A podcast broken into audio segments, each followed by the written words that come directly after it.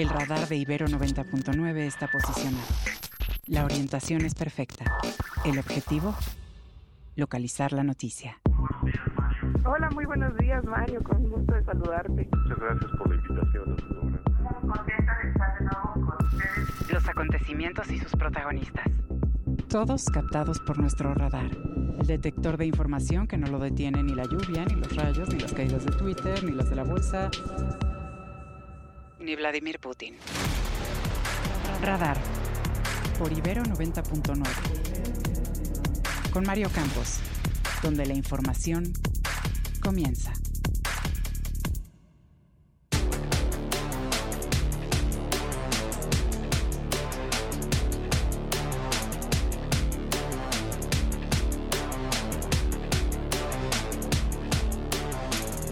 El primer ministro de Israel declara el estado de guerra en su país. Por lo menos mil civiles han muerto en Israel y territorio palestino desde que el sábado pasado el grupo islamista Hamas lanzó un ataque contra Israel. Confirma el gobierno de México la identidad de dos personas mexicanas tomadas como rehenes por parte de Hamas en Israel. El gobierno de México hace un llamado a la paz y el reconocimiento de los estados de Israel y Palestina en la región. La Cancillería reconoce que al menos 500 connacionales se encuentran varados en ese país.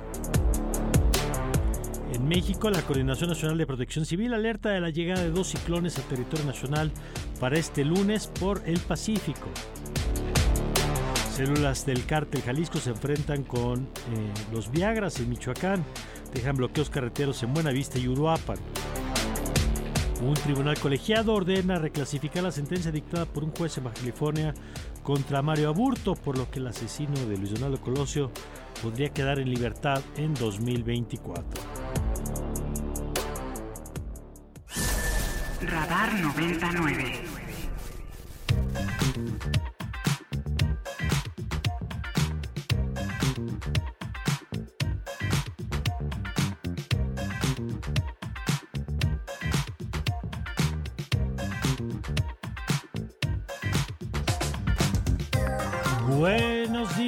Muy buenos días, bienvenidos a Radar 99.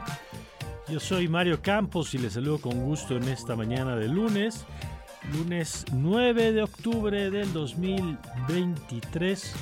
En esta mañana en la que saludo a mi querido Oscar Reyes. Oscar, ¿cómo estás? ¿Qué tal Mario? Muy buenos días. Listo, listo para estar arrancando esta semana aquí en Radar 99 con toda la gente que está siempre acompañándonos en los micrófonos de este, de este radar. Como mi querida Ana Ceseña, a quien le mandamos saludos. ¿Cómo estás, querida Ana?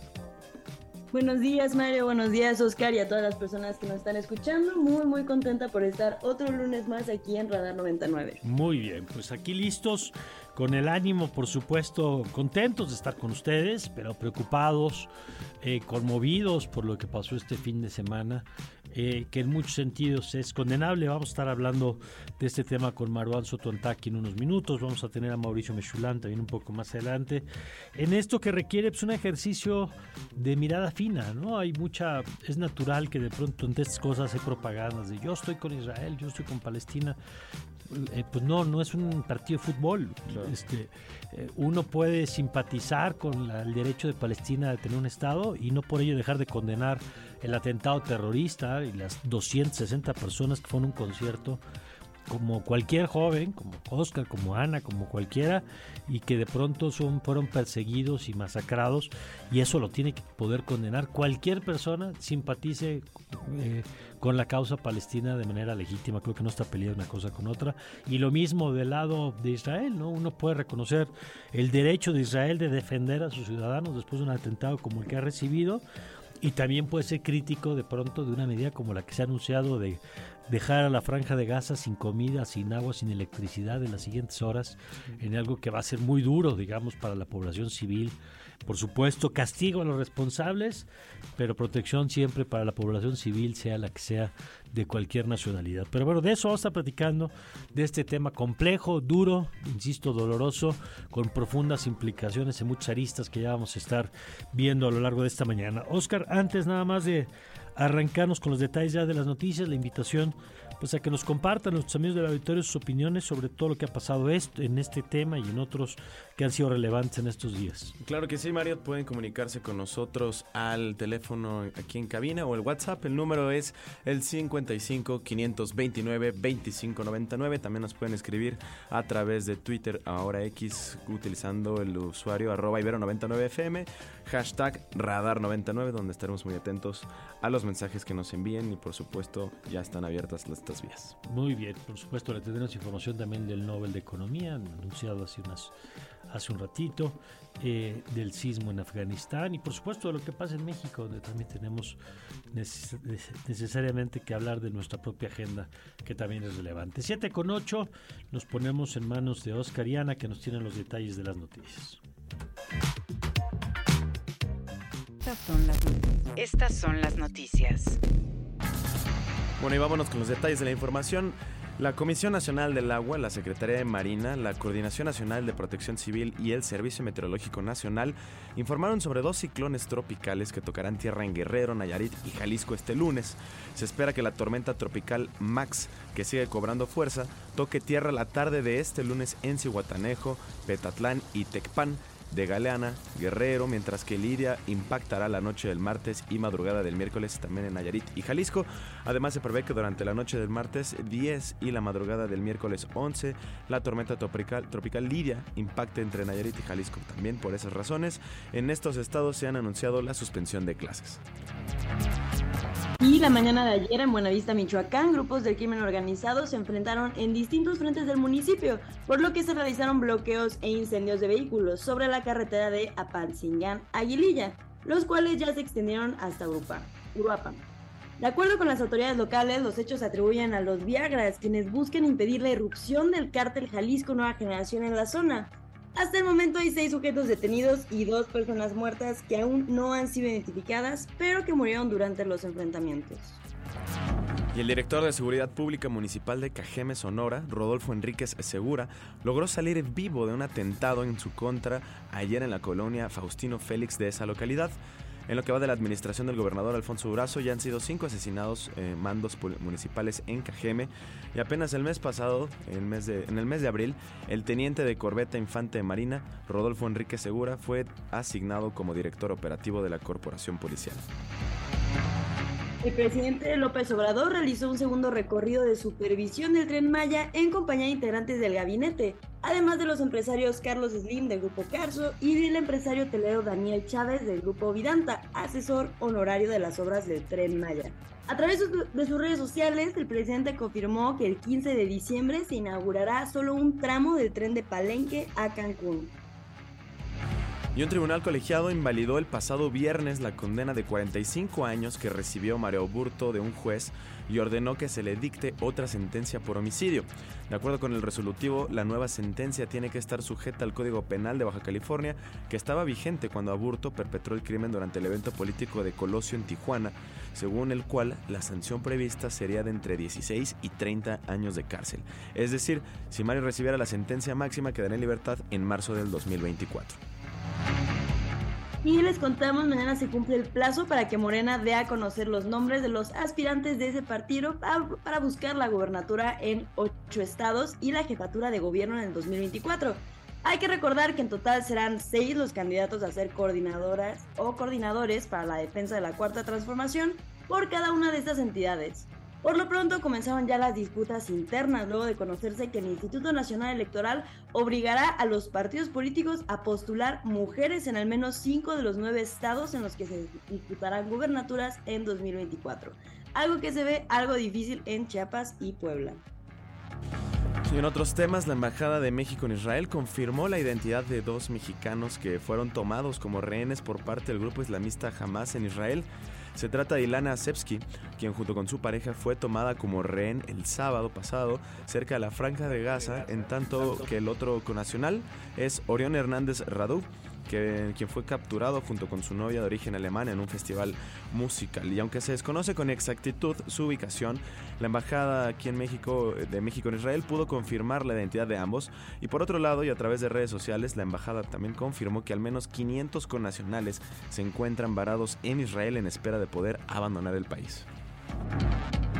El gobierno de México, a través de la Secretaría de Relaciones Exteriores, condenó los ataques sufridos por el pueblo de Israel, que ha provocado la muerte de personas e hizo un llamado a cese de esta violencia inconducente a fin de evitar una escalada que provoque mayores daños y sufrimiento a la población civil, expresó en un comunicado. El gobierno mexicano consideró indispensable retomar el proceso de negociaciones directas y de buena fe entre ambas partes, conducentes a un acuerdo de paz justo, pleno y definitivo que se traduzca en un reconocimiento integral y de convivencia de ambos estados en la región. Scanner 360. Y nos vamos al radar internacional. El primer ministro Israel, Benjamín Netanyahu, declaró el estado de guerra en su país luego del sorpresivo ataque del grupo militante palestino Hamas por tierra, mar y aire desde la franja de Gaza durante el fin de semana pasado. En un mensaje difundido por redes sociales y medios locales, el primer ministro israelí advirtió una respuesta sin precedente. Al menos 600 israelíes murieron durante los ataques, cientos de personas resultaron heridas y otro centenar de personas capturadas de acuerdo a la información entregada por el gobierno israelí.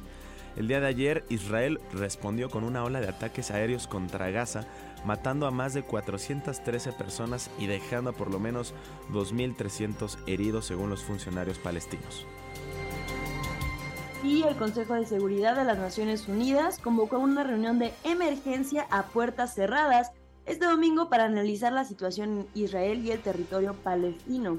Esto seguirá para este lunes también. El embajador adjunto de Estados Unidos ante la ONU, Robert Wood, dijo tras el encuentro que un buen número de países, pero no todos, censuraron la incursión sin precedentes de Hamas hacia Israel, dejando entrever que Rusia había decidido no manifestarse.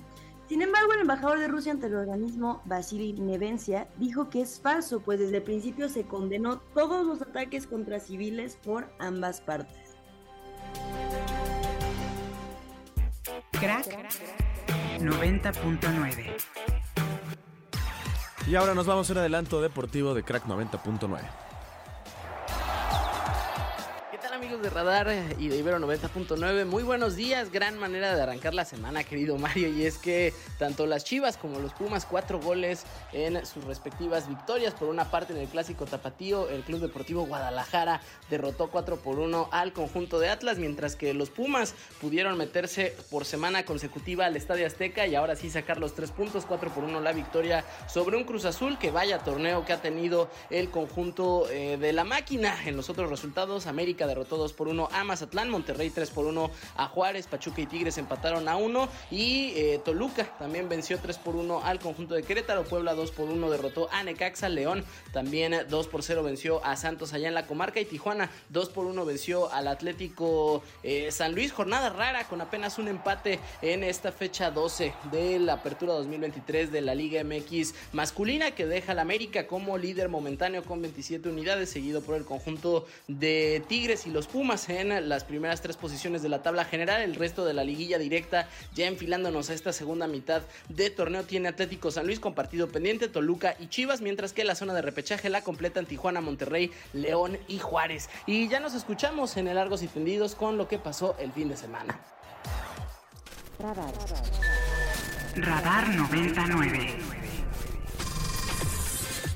Bueno, y le contamos que lo que pasó este fin de semana, lo que está pasando, porque aparte mientras estamos hablando se sigue desarrollando la guerra, eh, vamos a presentarle una nota de Radio Francia con contexto de lo que está pasando y ahora vamos a ir con Maran Soto Antaki, analista, escritor, para que nos ayude a poner en perspectiva lo que está pasando. Pero vamos primero con esta información. Al término de 50 horas de batallas en las calles de la ciudad, los habitantes de Sderot fueron permitidos a salir de sus casas, pero continúan batallas en otras localidades lindantes a Gaza y que a pesar de las medidas adoptadas, combatientes de Hamas continúan infiltrándose desde el territorio palestino por algunas de las 15 aperturas forzadas en la cerca de separación. En Israel se cuentan ya más de 700 muertos, entre ellos 80 soldados. El resto son ciudadanos asesinados en sus domicilios. 2.300 300 heridos aún están siendo atendidos en los hospitales. La Fuerza Aérea Israelí ataca desde ayer centenares de blancos en la franja de Gaza y los palestinos reportan alrededor de 500 muertos. El portavoz militar informó que Israel reclutó durante la última jornada a 300.000 soldados reservistas, mientras que la población israelí recolecta alimentos y medicamentos para decenas de miles de ciudadanos evacuados y para los soldados. Durante la última hora, los palestinos dispararon andanadas de misiles contra la zona de Jerusalén y Tel Aviv, la mayoría de los cuales fueron interceptados en el aire por el sistema de defensa Cúpula de Hierro. Para Radio Francia Internacional, Daniel Blumenthal, Tel Aviv. Mente reflectora. Una fracción de la energía reflejada. vamos al análisis ahora con Maruán Soto. Maruán, qué gusto saludarte como siempre. Qué pena que sea en este contexto. Muy, buenos días. Buenos días, Maruán. A ver, yo quisiera empezar por, eh, porque decíamos antes de arrancar el programa, Maruán, que de pronto parecería que estos tiempos demandan como, como una toma de postura de yo estoy con Israel o yo estoy con Palestina, como si fuera una, una cosa casi de, deportiva. un evento deportivo, justo lo hoy en Milenio eso. Eh, y no es así, y no es, es mucho más complejo. Y yo quisiera empezar por entender quién es Hamas y por qué eh, habría que separar jamás de cuando entendemos Palestina o cómo establecemos esa relación. A ver, hay una cosa complicada con Palestina, con, el conflicto Palestina-Israel, ¿no? Que nos obliga por su extensión en el tiempo, o sea, 70 años, a tener que recapitular constantemente cómo se va, cómo fueron sucediendo las cosas para poder hacer justo lo que estás diciendo, que es la necesidad de leer el conflicto, los distintos eventos del conflicto, a partir del momento donde nos encontramos, sin la necesidad de que todo eso sea la misma lectura que de los otros momentos, pero también al mismo tiempo entendiendo de dónde se está viniendo. Jamás es un jamás es un grupo que se crea a final de la década de los 80 después de la primera intifada, el primer levantamiento que se conoció como la intifada por parte de la población palestina tras un accidente de auto donde hubo muertos por parte de, un, camión eh, israelí que atropella a gente palestina, se da un levantamiento a partir de las, del hartazgo de la población, se hace la primera intifada, que son estas peleas en la calle, las luchas que se ejemplificaron con eh, jóvenes arrojando piedras sobre los tanques. A partir de ahí nace Hamas. Hamas nace como una organización que busca la, el establecimiento de un Estado Islámico en Palestina. ¿Qué quiere decir esto? Buscaban un Estado Islámico contrario a la condición previa a 1948 con la fundación del Estado, del Estado de Israel, en la, es decir, donde no pudiesen convivir juntos la población de hasta ese momento, que eran judíos. Eh, palestinos árabes eh, musulmanes, palestinos árabes cristianos, ¿no?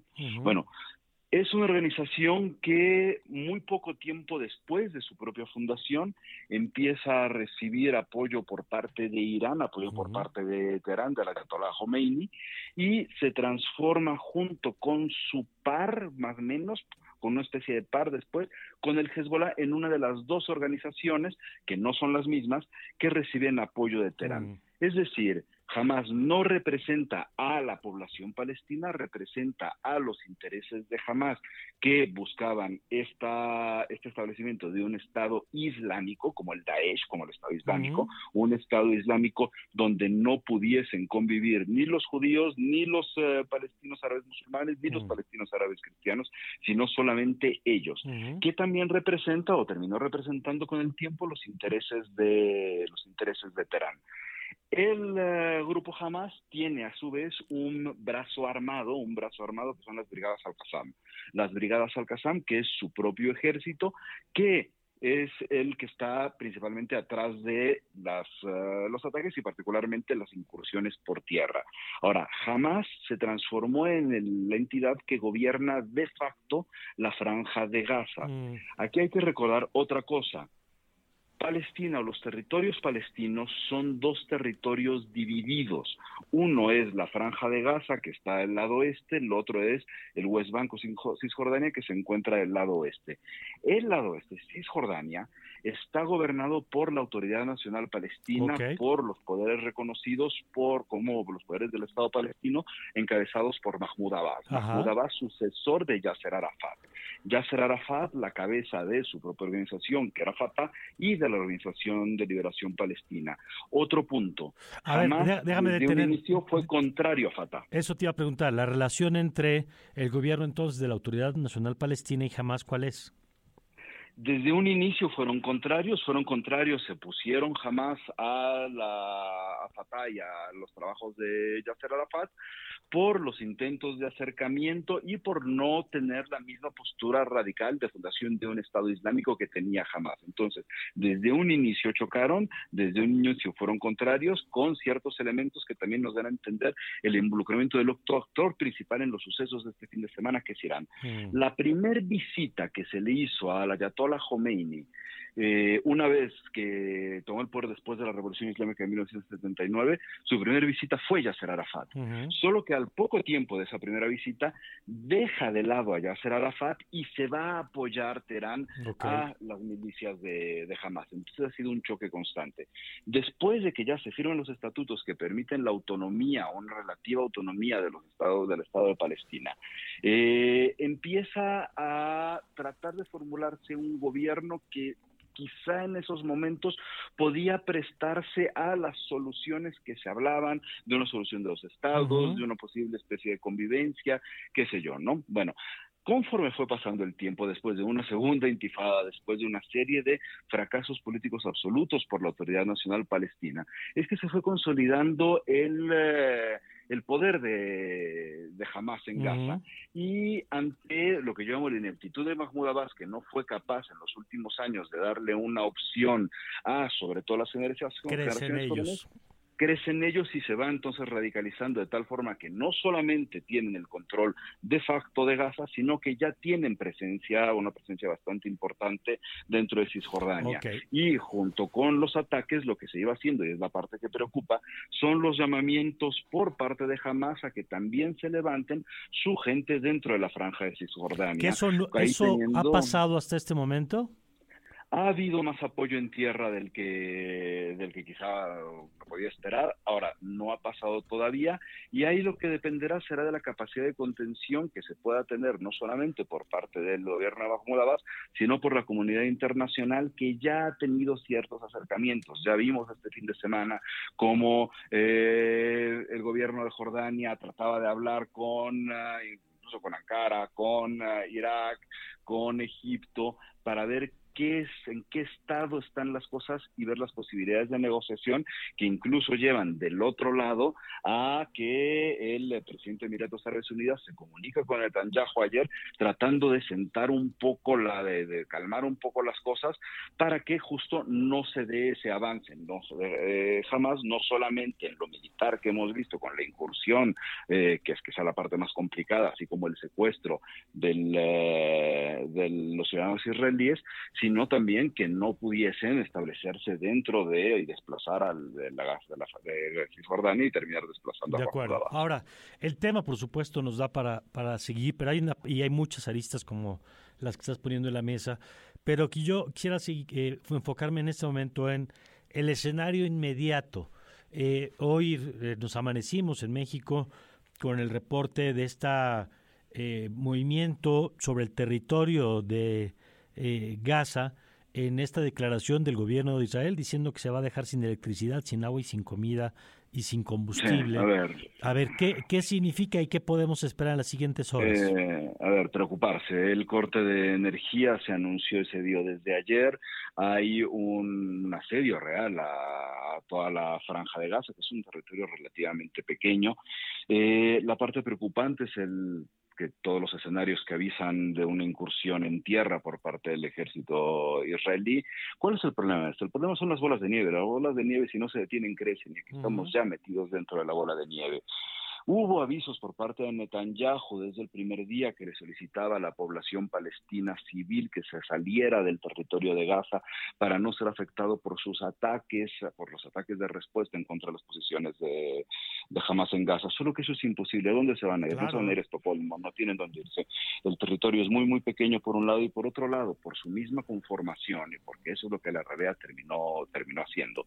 Las posiciones de Gaza, de Hamas en Gaza, no están separadas de, absolutamente nada. Claro. es un cosa muy chiquito, es como si quieres meter todo dentro de un mismo espacio de cuatro metros cuadrados, al final, pues cada metro va a estar colindante con el otro y son solo cuatro, ¿no? Entonces es imposible, tanto el desplazamiento como la posibilidad de que se, haya, se vaya a un punto, a un punto seguro.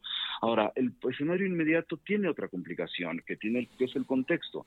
Existe, por un lado, esta radicalización que te estoy diciendo por parte de, de Hamas, o de la población eh, eh, palestina, y al mismo tiempo existe la radicalización de, ciertos sectores de la sociedad israelí. De forma que cuando entramos en estas, en estas ondas de choque solamente se pueden seguir aumentando. Ahora, hay otras respuestas que tendrían que preocuparnos en lo inmediato. Uno es lo que decíamos sobre si se levanta o no cierta, ciertos grupos en eh, Cisjordania, pero al mismo tiempo lo que pueda ocurrir en la frontera Líbano-Israel con eh, el Hezbollah. ¿No? Eh, sabemos que en este momento ya ha habido distintos choques, choques de tierra entre Hezbollah y el ejército israelí. Sabemos también que no se ha logrado terminar de controlar por parte del eh, gobierno israelí de su ejército las distintas zonas fronterizas a las que entraron las milicias de Hamas eh, por tierra y por una especie de parapentes y por mar. Es decir, la operación es demasiado articulada, demasiado grande y no se ha terminado hasta donde podemos saber. Eh, controlar cuál la, la, gente que, entró a territorio israelí.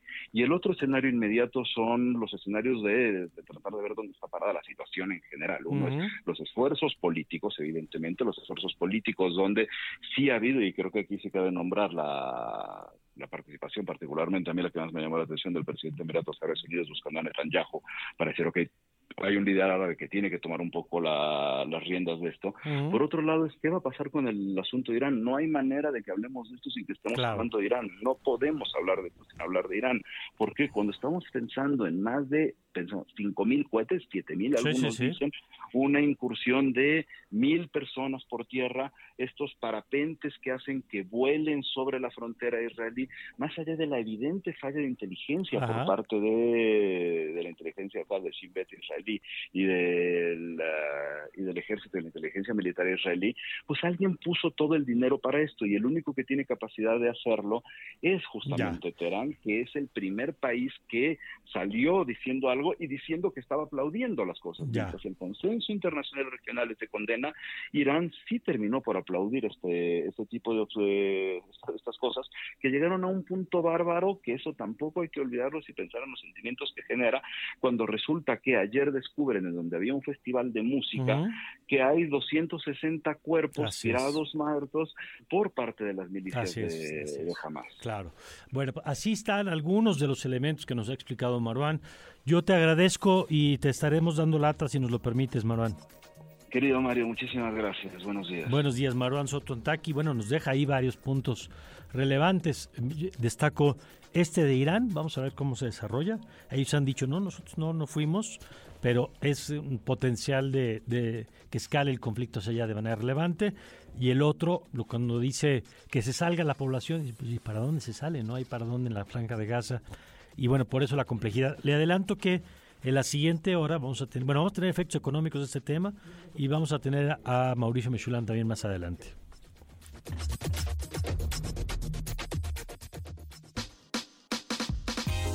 Primeras planas y encabezados. Reforma. Bueno, y vámonos a las primeras planas aquí en Radar 99. El periódico Reforma dice complica a Morena designar candidatas. Ofrece Mario Delgado nominar cuatro mujeres y cinco hombres, ya que se pelean la postulación Eduardo Ramírez en Chiapas e Ignacio Mier en Puebla, que son los que están más preocupados en este momento por el tema de las candidaturas entre ellos dos. Y también dice el periódico Reforma que apoya Irán, justo lo que nos comentaba Marwan Soto hace unos segundos, a Hamas y Estados Unidos refuerza a Israel. Ya estaremos comentándolo con Mauricio Mechulam más adelante. El Universal. El gobierno del presidente López Obrador reportó una inversión histórica en el sector salud que supera más de 3 billones de pesos durante sus primeros cinco años. Sin embargo, el sistema no mejora. Existen simulación, ineficiencia y presuntos actos de corrupción, señalan expertos. La jornada. Más de 1.100 muertos por ataques entre Israel y Hamas. Dice el, primer ministro israelí Netanyahu que será una guerra larga. Los combatientes se centran en el sur de Israel. En represalia destruyen edificios en Gaza. Washington ya había ayuda militar a Tel Aviv. Palestina exige poner fin a ocupación de su suelo. Milenio. Hamas hace rehenes a dos mexicanos y 500 más piden ayuda en Israel. Tras la crisis en Gaza, ya hay 1.100 fallecidos y 130 secuestrados luego del día 2 de combate. Biden envió un portaavión, un portaaviones a la zona en Hezbollah y ataca posiciones judías en Líbano. Excelsior. Y el periódico Excelsior tiene una portada muy interesante, vale la pena que le echen un ojo. Trae imágenes de la guerra, del envío de misiles que están sobre los aires, sobre el aire. Y dice el periódico Excelsior, mexicanos sufren la guerra en Israel, dos connacionales están entre los secuestrados por el grupo radical islamista Hamas. Esto ya lo informó la Secretaría de Relaciones Exteriores el día de ayer. Los familiares ansían noticias. El, padre de Ilana, eh, Gritevsky, dijo que hasta el momento no hará declaraciones para no intervenir en los trabajos que está realizando la Secretaría de Relaciones Exteriores. El financiero. Revisiones de Texas a camiones agravan la crisis y las repercusiones económicas que ha generado la decisión unilateral del gobierno de Texas de imponer inspecciones rigurosas a los camiones mexicanos que cruzan la frontera, la frontera oscilan entre 1.100 y 1.900 millones de dólares, según empresarios afectados. El economista. Y dice el periódico El Economista, agresión de Hamas y respuesta israelí impactan en el precio del petróleo que ya se vio el día de ayer, subió hasta el 5% en mercados electrónicos y se moderó. Los indicadores futuros en Wall Street están ya con pérdidas desde anoche. El Sol de México. Confirma Secretaría de Relaciones Exteriores que jamás secuestra a una mexicana y un mexicano. En dos días los muertos en Israel superan los 700 y más de 2.200 heridos, aunque las cifras siguen subiendo. Primeras planas y encabezados. Bueno, hoy es uno de esos días, como le decimos eh, en este espacio que se necesita mantener la atención puesta en varios puntos de manera simultánea. Le adelanto que en unos minutos iremos con Iracema Andrés para platicar de los efectos económicos del conflicto en Israel y Palestina. Pero antes queríamos platicar con Enrique Toussaint, columnista en el Milenio, que publicó un trabajo que nos pareció interesante. Dice la narrativa de la inevitabilidad no hace falta que votes, dice. Enrique, ¿cómo estás? Bienvenido aquí, Ibero 99. Querido Mario, qué gusto poder saludarte de nuevo. Gracias, Enrique. Oye, nos pareció interesante porque hacías tú un comentario a propósito de las encuestas que se han estado publicando en los últimos días. Hoy incluso hay una nueva de consulta, aunque la brecha es creo que menor, la que publica hoy el economista. Eh, pero algunas de ellas, la de Covarrubias y la de Demotecnia, que le daban creo que 40 puntos de ventaja a Claudia Sheinbaum. Y tú dices, a ver, eso hay que leerlo desde una lógica de estrategia electoral. ¿Por qué? Sin duda. ¿Por qué? A ver, yo creo, eh, eh, eh, Mario, porque no hay ningún dato que nos pueda hacer pensar que esa es la distancia. es decir, ni los resultados de las últimas elecciones, ni el histórico de resultados electorales nos pueden decir que en este momento Claudia Sheinbaum tiene una ventaja de 40 puntos. Pues, ¿qué, qué, vivimos en, en, la Rusia de Putin para que alguien gane con sesenta y tantos por ciento de los votos? Me parece que es parte de la idea de, de, que tiene en este momento el oficialismo de tratar de desmovilizar cualquier posibilidad de crecimiento de una candidatura de oposición. A ver, yo te, te soy sincero, no sé en nivel está Xochil Galvez, me cuesta trabajo porque no hay encuestas, lamentablemente, varias encuestas como para poder hacer una comparación, pero me parece que esa distancia es imposible de sostener.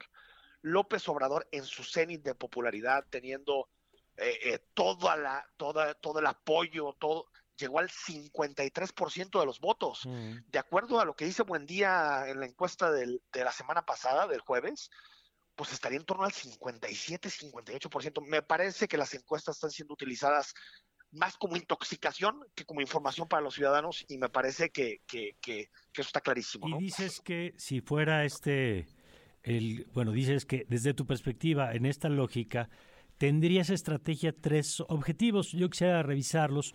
El primero, dices, es eh, desmontar una narrativa que, por cierto, hay que decir que había sido exitosa al principio del lado de Xochitl Galvez, la narrativa Sí. de que estaba creciendo mucho, de que era muy competitiva. Al principio, sobre todo. Y, sí. y- y hoy nos encontramos en un escenario donde hay muchas plumas, quizá alimentadas en parte por estas encuestas, dicen no creció, se desfondó y, y tú planteas que hasta sembraron la idea del posible cambio de candidatura.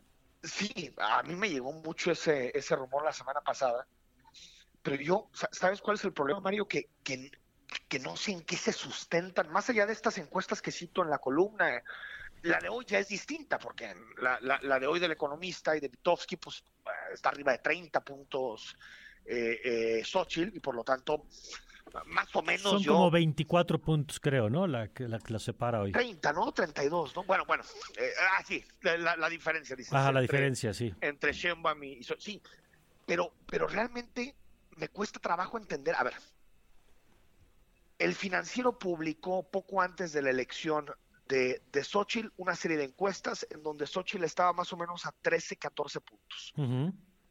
Después de todo el proceso y de que hay más gente que la conozca, ahora la diferencia es de 30, 35 puntos. Eh, Me, me- me parece muy difícil eh, creer en esos datos, realmente eh, como alguien que ha seguido las encuestas durante mucho tiempo. Y creo que también lo que termina haciendo, lo que termina provocando, es que hay una cierta, eh, un cierto pesimismo dentro de la candidatura de Xochitl Gálvez, por decir, no logró cuajar. Pero me parece que es muy difícil decir eso, Mario, a nueve meses de la elección. Y el nueve meses. Y el efecto que eso tiene, eh, que es el segundo punto que tú señalas en tu artículo, Enrique Tucen, en la desmovilización. Exacto, la desmovilización. Ujú. Sí, que es el, que es el punto clave, porque al final, eh, si uno analiza los datos de participación electoral, sí te das cuenta que los distritos y los, eh, las secciones electorales en donde Morena tuvo problemas en 2021, por, por hacer una comparación con una elección federal, fue precisamente donde hubo gran participación de los electores y en particular en secciones y en distritos urbanos. Estoy hablando de eh, Ciudad de México, Guadalajara, eh, Puebla, León. Si tú ves el incremento de votos con relación al último proceso electoral intermedio 2015, ves un incremento importante en esos distritos. En donde no hubo incremento, Morena se llevó la elección bastante fácil. Entonces yo creo que hay una estrategia, aparte de esto de Xochitl no creció, de decir, no salgas a votar. ¿Para qué votas? Está cantado. Ya ganó eh, eh, eh, Claudia Sheinbaum y por lo tanto hay que enfocar las baterías o la oposición debería enfocar las baterías no tanto en la presidencia de la República sino en el, en el Congreso, ¿no? Ujú. Enrique, buenos días. Te saluda Oscar Reyes. Eh, y justo con esto que rematabas al final, eh, ¿de qué manera impactaría el hecho de que las tendencias en las encuestas se siguieran viendo con esta amplia ventaja pues a lo largo de, de las precampañas, a lo largo de todo este proceso, digamos? ¿Esto podría modificar algún tema, en, eh, sobre todo en la alianza, como bien decían, cambiar candidata o por otro, o una estrategia? ¿Cómo impacta? Yo creo que tendría más impacto en las terceras y las cuartas opciones. Yo, yo no tengo duda que Xochitl Gálvez va a llegar al día de la elección y va a ser la candidata del, de- del frente. Pero sí es posible que si la gente no ve posibilidad de que Xochitl gane la presidencia de la República, sí es posible que apoye a terceros candidatos. Por ejemplo, en caso de que haya una candidatura del, de Samuel García, del gobernador de Mm. Nuevo León, o del ultraderechista Eduardo Verástegui. ¿Por qué? Porque dicen, bueno, de todos modos no va a ganar, prefiero darle un apoyo a esta persona, que salga bien. Es decir, cuando, cuando el escenario no es un escenario de competencia, es bastante posible o es bastante probable que se empiece a fragmentar el escenario electoral. Entonces, me parece que también es parte de la estrategia. La parte de la estrategia de decir, va a ganar Sheinbaum, es decir, eh, eh, eh, ahí está Samuel, ahí está Verástegui, vamos fragmentando y pulverizando el voto. Por lo tanto, por eso la, la, la digamos, la, la estrategia, el empuje de decir vamos definiendo nueve meses antes de la elección que ya no hay partido, que no se puede jugar esto, porque eso propicia muchísimas cosas, entre ellas que candidatos que en este momento no tienen ningún peso electoral pueden llegar a, asomar la cabeza. Ya, pues interesante, porque así son las estrategias electorales. Eh, tú estás poniendo el reflector sobre lo que eh, eh, consideras la estrategia de Morena y el uso de las encuestas. Sabemos que las encuestas, unas son las para publicar y otras para tomar decisiones internas, ¿no? Y, Totalmente. Y en este caso, pues tú dices, a ver, hay que ser conscientes, porque además ya en otros momentos, como con Peña, en la competencia del 2012, ¿no? Es que el, el común de las encuestas, Mario, con Peña eran 17 puntos de ventaja. Sí, y terminó 17 puntos de ventaja y terminaron siendo 6. Claro. Eh, eh, algo similar al Estado de México. El Estado de México también, desde el principio, no hay partido, se acabó. Eh, termina siendo una diferencia de 7 puntos, que no es diferencia poca. Sí, sí. Pero realmente el elector. Sí, pero es una historia diferente, claro. Eh, totalmente. Bueno, es que no hay, no hay ni campaña. Bueno, pues vamos a ver. Es la diferencia. Yo te agradezco, Enrique, no solamente. No, yo te agradezco a ti, Mario. Gracias, abrazo. Un fuerte abrazo. Gracias, Enrique Tucen, columnista en Milenio. Y bueno, pues ahí está.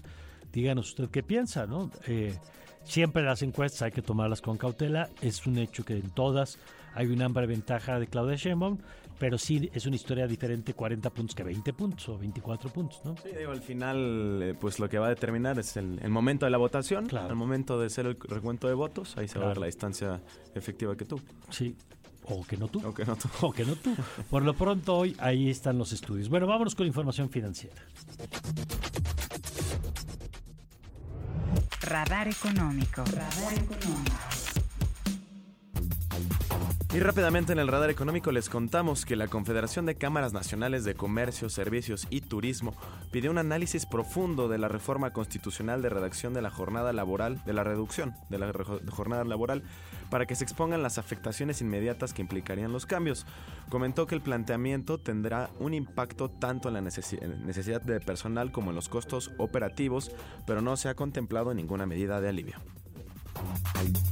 Hacienda reduce estímulos fiscales a gasolina. Según el diario oficial de la Federación, en la gasolina magna se dará un estímulo de 30.31%, por lo que las personas pagarán 1.7 pesos más por litro. En cuanto a la gasolina premium, los automovilistas pagarán 4.85 pesos por litro y para el diésel, las personas pagarán 2.7 pesos por litro.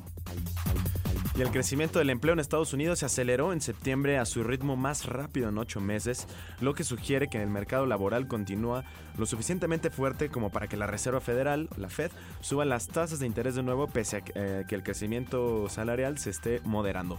El aumento mayor de lo esperado en las nóminas no agrícolas y una fuerte revisión al alza de los recuentos de empleos de julio y agosto reportados por el Departamento de Trabajo en su informe de empleo cimentaron las expectativas de que la actividad económica se aceleró en el tercer trimestre. Y en las primeras horas de esta jornada de lunes, la bolsa de valores de Tel Aviv en Israel se desplomó mientras los inversores se preparan para tiempos inciertos, un día después de que el movimiento islamista Hamas lanzó un ataque sorpresa sin precedentes contra Israel desde Gaza. Analistas pronosticaron ante la creciente confrontación que el riesgo es que suban los precios del petróleo, se desplome la renta variable y aumente la volatilidad, lo que apoyaría al dólar y al yen y socavaría las divisas de riesgo. Y esta mañana un Bitcoin tiene un valor de 27.900 dólares, mientras que un dólar nos cuesta 18 pesos con 26 centavos. Muchas gracias Alfonso Cerqueda por este resumen económico. Radar económico. Radar económico.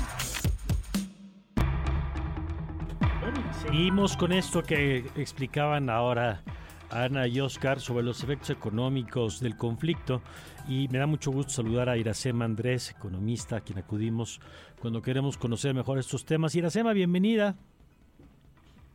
Gracias, buenos días María, qué gusto saludarte. Igualmente, Iracema, qué gusto tenerte aquí y poderte preguntar, eh, pues, ¿cómo ves los potenciales efectos? Porque tiene evidentemente un componente al día de hoy territorial muy focalizado, pero sus efectos se expanden.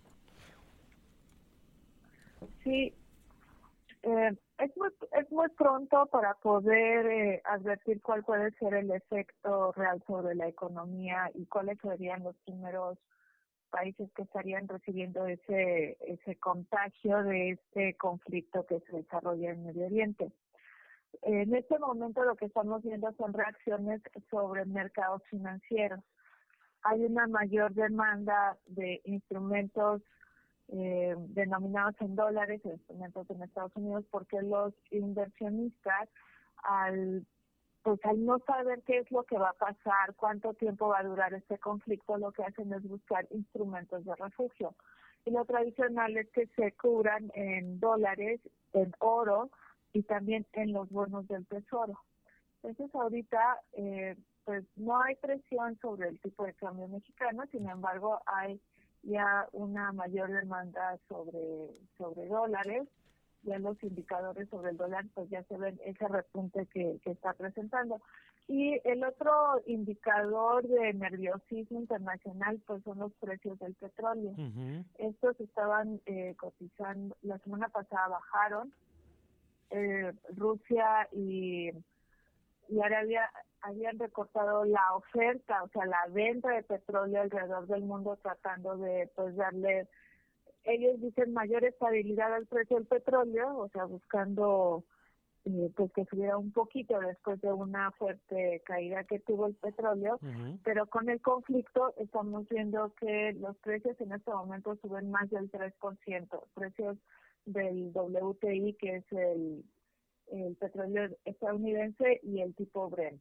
Entonces dices, a ver, sí, eh, petróleo para arriba eh, con este, digamos, este margen de 3%, el tema del dólar y el tema del euro, digo, del, del oro, como refugios, digamos, eh, como principio, digamos, en tiempos de incertidumbre, ¿no? Así es. Y aquí lo interesante o lo preocupante del, del alza del precio del petróleo pues es que ahí sí tendríamos un efecto pues directo a través de la inflación alrededor de muchos países en el mundo, eh, pues las presiones, ¿no? Aun cuando pues los bancos centrales llevan ya más de dos años tratando de controlar la inflación, entonces es una mala señal de que hay esta presión sobre el petróleo porque puede, pues, eh, en, en primera instancia lo que esperaríamos es que se retrase todavía una normalización en la política monetaria alrededor del mundo y seguiríamos viendo tasas de interés altas. Eso es lo que, por el momento, es lo que estaría advirtiendo de qué es lo que puede pasar. Y mira, estoy viendo ahorita eh, en el New York Times, dice Nasdaq, punto 93 abajo, Standard Poor's punto 45, esto que apuntabas tú ya de la, de la incertidumbre, digamos, que se puede generar en estos momentos. Ahora, ¿cuáles serían algunos escenarios como para decir, a ver, si esto escala a tal cosa, los efectos pueden crecer? Porque hoy, hoy está muy acotado y entiendo que tú no tienes una bola de cristal, pero sí en el escenario económico, digamos, ¿cuál sería una variable que en caso de darse podría escalar no solo el conflicto militar, sino el conflicto económico? Pues la, la, principal la principal variable que va a salir afectada va a ser la inflación alrededor del mundo. Okay. Y esa es la, la principal y la más segura por este efecto del petróleo. Israel no produce petróleo, ¿no? Él importa petróleo, pero está en una zona donde existe un, una alta producción de petróleo que es que si los eh, el conflicto aumenta, o sea, se intensifican las tensiones, pues puede dañar los canales de distribución de la región. Mm. Ese es el problema. Okay. Eh, en cuanto a la economía de, de Israel con el resto del mundo, pues tiene comercio con Estados Unidos, eh, Europa y Asia principalmente. Pero no es un determinante, Israel no es un determinante en algún producto en particular, ¿no? Eh, Israel consume o importa petróleo, materias primas del exterior. Entonces, ahí no él produce eh, diamantes, Entonces, realmente el mundo pues no depende de él. De acuerdo. ahí, eh, ahí en el comercio no, no hay tanta afectación. Muy bien. Sin, sin embargo, nada más te, agrego, tenemos un conflicto de que es eh, Rusia y Ucrania que no se ha resuelto. y ahora se agrega un conflicto que no sabemos cuánto tiempo, por cuánto tiempo se va a extender o a, o a, qué niveles puede llegar. De acuerdo. Pues eh, interesante lo que nos dices, Iracema, para entender en dónde estamos hoy parados y cómo podría moverse el conflicto en sus dimensiones económicas, lo que representa, como bien dices, no Israel en tanto productor consumidor, sino la región en tanto a la región petrolera y distribuidor de combustible para el planeta. Gracias, Iracema. Gusto en saludarte. Buenos días. Buenos días, Iracema. Andrés, y mientras le reporto que, de acuerdo al, New York Times, continúan los ataques. En este momento dice en por lo menos seis locaciones o seis ubicaciones cerca de la frontera con Gaza en este el lunes, eh, mientras se ordena, como le hemos reportado, el completo eh, cierre o aislamiento de Gaza. Eh, hay un desplazamiento de reservistas de Israel también en este momento importante en esta decisión de aislar sin agua, sin combustible y sin alimentos, sin electricidad. Eh, las cifras siguen alrededor de las 1.200 personas que han perdido la vida y por lo menos 150 personas de Israel que son retenidas en este momento como secuestrados. 150 personas que se, se estima pues podrían ser utilizados como un intento de negociar después por parte de Hamas con el gobierno de Israel. Eh, pero bueno, pues así, conforme fluyendo la información, aquí estaremos reportando. Y vámonos a un corte breve, Mario. Estaremos regresando. Al regresar estaremos hablando con Ixel Cisneros, es periodista, activista y ahora defensora de la audiencia de audiencias aquí en Ibero 99. Nos estará platicando más sobre este, este papel que estará desempeñando a lo largo de, de estos años. Vámonos a un corte breve y ya estamos de vuelta. Radar por Ibero 90.9. Estamos de regreso. Clima. Hola amigos de Radar. Para hoy se pronostica cielo nublado la mayor parte del día, con ambiente fresco y bancos de niebla matutinos. Hacia horas de la tarde, ambiente templado y probabilidad de lluvias aisladas con intervalos de chubascos en la Ciudad de México y chubascos con lluvias puntuales fuertes en el Estado de México, principalmente en la región suroeste. El viento será del sur de 10 a 20 km por hora, con rachas de 40 a 50. La temperatura mínima pronosticada para la Ciudad de México es de 13 a 15 grados Celsius y la máxima de 20 a 22. Para Toluca, Estado de México, la temperatura mínima pronosticada es de 11 a 13 y la máxima de 18 a 20 grados Celsius. Desde el Servicio Meteorológico Nacional informó Araceli García.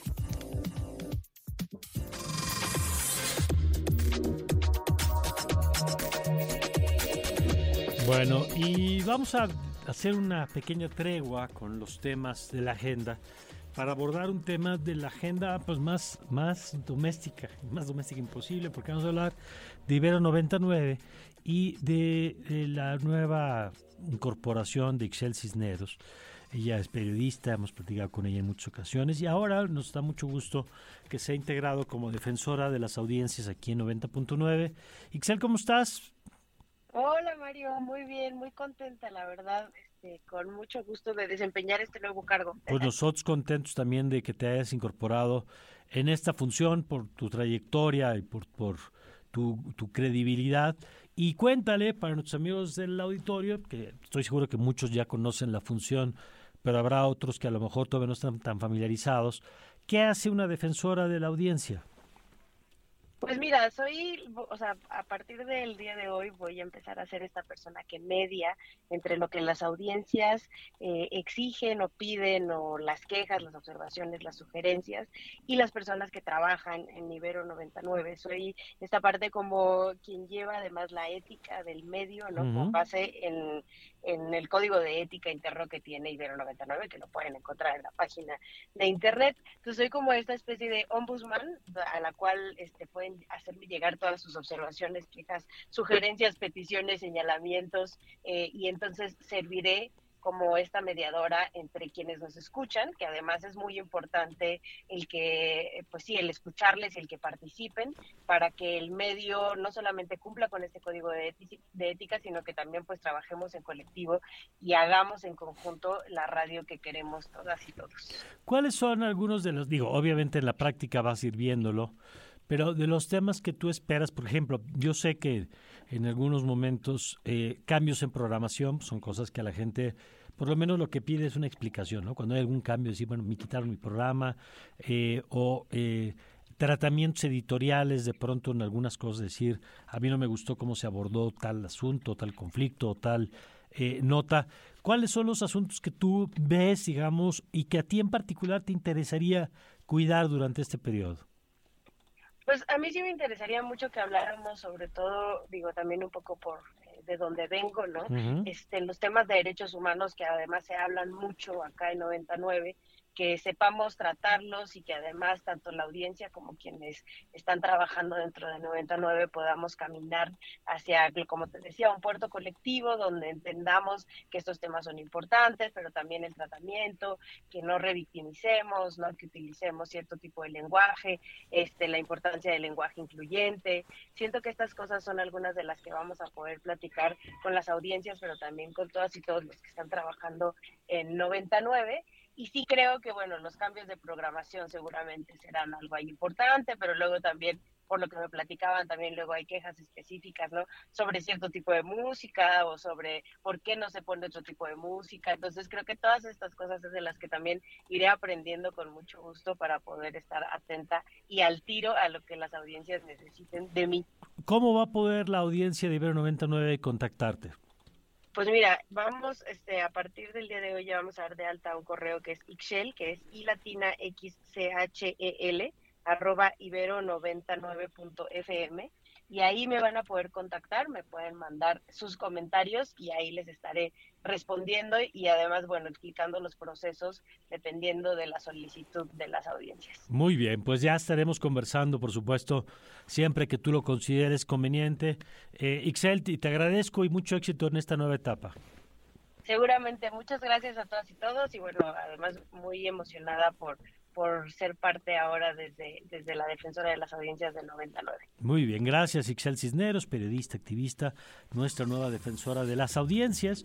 Y es muy interesante esta figura que empezó, eh, yo le ubico más de los medios impresos, digamos, en su origen, que después ha evolucionado hacia los medios electrónicos, que tiene que ver con la noción de los derechos de las audiencias también y que tiene que ver con esta idea de que los medios también damos cuentas, ¿no? Quienes trabajamos en los medios también a veces ah, eh, debemos explicar eh, por qué tomamos decisiones, por qué ciertas notas y no otras, por qué cierta música y no otra. No significa, evidentemente, ningún medio puede complacer todo el tiempo a toda la audiencia, eso es natural, digamos, que siempre habrá cosas que a lo mejor nos gusten y cosas no nos gusten. Pero sí tiene derecho, por ejemplo, a saber, bueno, si este contenido que estoy viendo o estoy recibiendo, pues, de dónde viene, eh, separar lo comercial de lo informativo, por ejemplo, pues, entre otras cosas que ya seguramente iremos viendo también de la mano de Excel Cisneros. Radar, radar de alto alcance. Nuestra página ibero99.fm y encuéntranos en Spotify como Radar 99.